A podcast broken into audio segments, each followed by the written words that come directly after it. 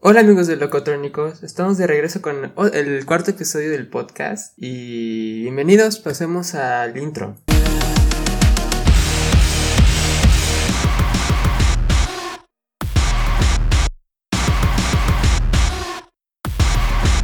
Bueno, hoy tendremos un episodio bastante distinto. Eh, va a ser, supongo yo, un, episodio más corto. Y esta no va a ser una reseña. Eh, este vamos a hablar sobre un tema X. No es que el tema sea X, es que es cualquier tema, pues. Pero este sí va a estar relacionado con la música. No sé si seguir trayendo estos temas randoms al podcast. Voy a probar con este. Supongo que sí. Van a ser, supongo yo, capítulos más ligeros. Y esto no va a sustituir a las reseñas.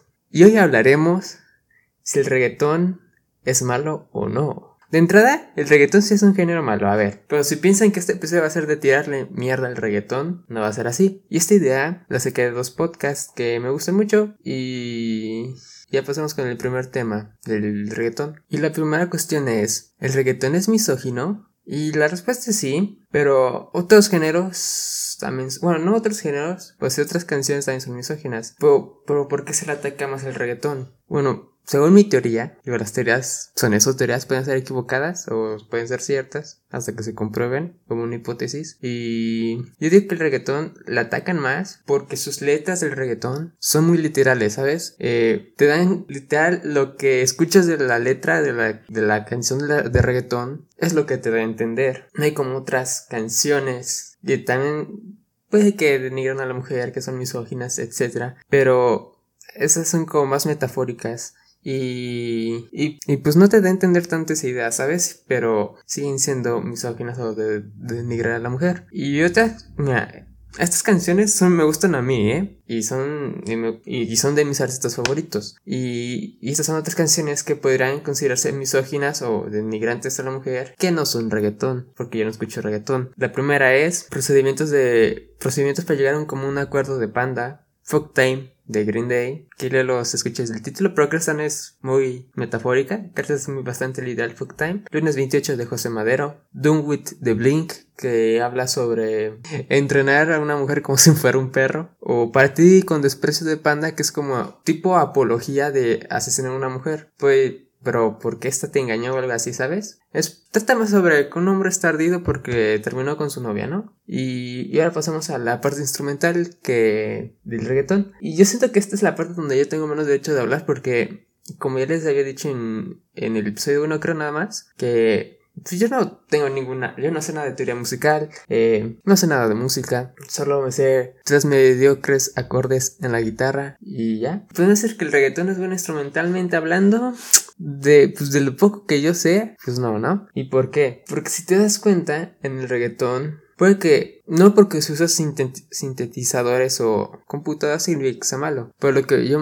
a lo que me refiero que es malo porque impuso en la misma base de, percusión. La de tum, ba tum, ba tum. Y sabes, y esas, y esas percusiones siempre están en, en todas las canciones de reggaetón. Y la verdad es bastante castrante. Y la verdad, y si las comparas con otras canciones de, de otros artistas, pues sí, ves al reggaetón. Se queda muy mal parado el reggaetón. Pero acá entramos a otro tema. La música todavía se le puede considerar arte? Y la respuesta es que sí, pero apartes, ¿no? Porque, por ejemplo, el punk es mi género favorito. Y sinceramente es un género instrumentalmente malo. O sea, las, la mayoría de canciones de punk duran entre 2 minutos, 1 minuto 30 segundos, o no duran nada. Las letras a veces suelen ser bastante precarias. Y acá tengo otro listado de canciones que a mí me gustan y que son instrumentalmente malas. Guilty Spool de Blink. Bueno, todas estas son de Blink. Fuck a Dog, Bohemian Rhapsody. Recalco el Bohemian, no Bohemian, como el de, el de Queen. Este es Bohemian Rhapsody y es de Blink, aclaro. Happy Holidays, You Bastard, Mother's Day. Y acá, pues la mayoría de, de las canciones de la trilogía de Green Day, o sea, de 1, 2, 3, pues la verdad son bastante malas las canciones. Pueden ser de disfrutables, ¿no? Y en conclusión, hay que ser lo, más objetivos posibles, aunque la objetividad no existe. Y a lo que me refiero es, hay que saber cuando una canción es mala, ¿sabes? Y no pues te debes de enojar. Si te dice, oye, esta canción es mala, pregúntale por qué, pero no te enojes con él, ¿sabes? Y no porque sea mala la canción, significa que, significa que no la debes de escuchar. Digo, yo tengo varias canciones que no me gustan, de mis bandas favoritas, y siempre las sigo escuchando porque pues me gustan. Digo, los que defienden el reggaetón de que pues, es bueno, pues la verdad no, pero tampoco no te enganches con otros que te están criticando porque no estás perdiendo tu tiempo. Y a los mismos,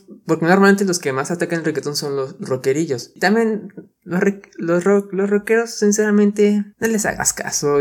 Quieren que, que su música yo me incluyo, o sea, yo, yo me gusta el rock, mi género principal es el rock, con el punk. Por lo de los rockeros quieren que sus bandas de los 80s, 90s sigan siendo populares, pero sus bandas siguen haciendo los mismos pinches canciones, todos los putos lanzamientos que lanzan. Y obviamente nunca van a ser de moda ese rock. Y pues yo supongo que se encuentran bastante frustrados al, al ver que otros géneros son los predominantes en la lista de éxitos. Y hasta acá así el episodio. Si les gustó este mini episodio, eh, recomiéndelo y díganme sugerencias si quieren seguir escuchando este tipo de episodios de cualquier tema. Y hasta acá el... Ah, no, ah, pero antes, con este del tema del coronavirus, recuerden limpiarse las manos y no salir de casa. Y no tocarse la cara lo menos posible y mantener una, una cierta distancia de personas para su salud.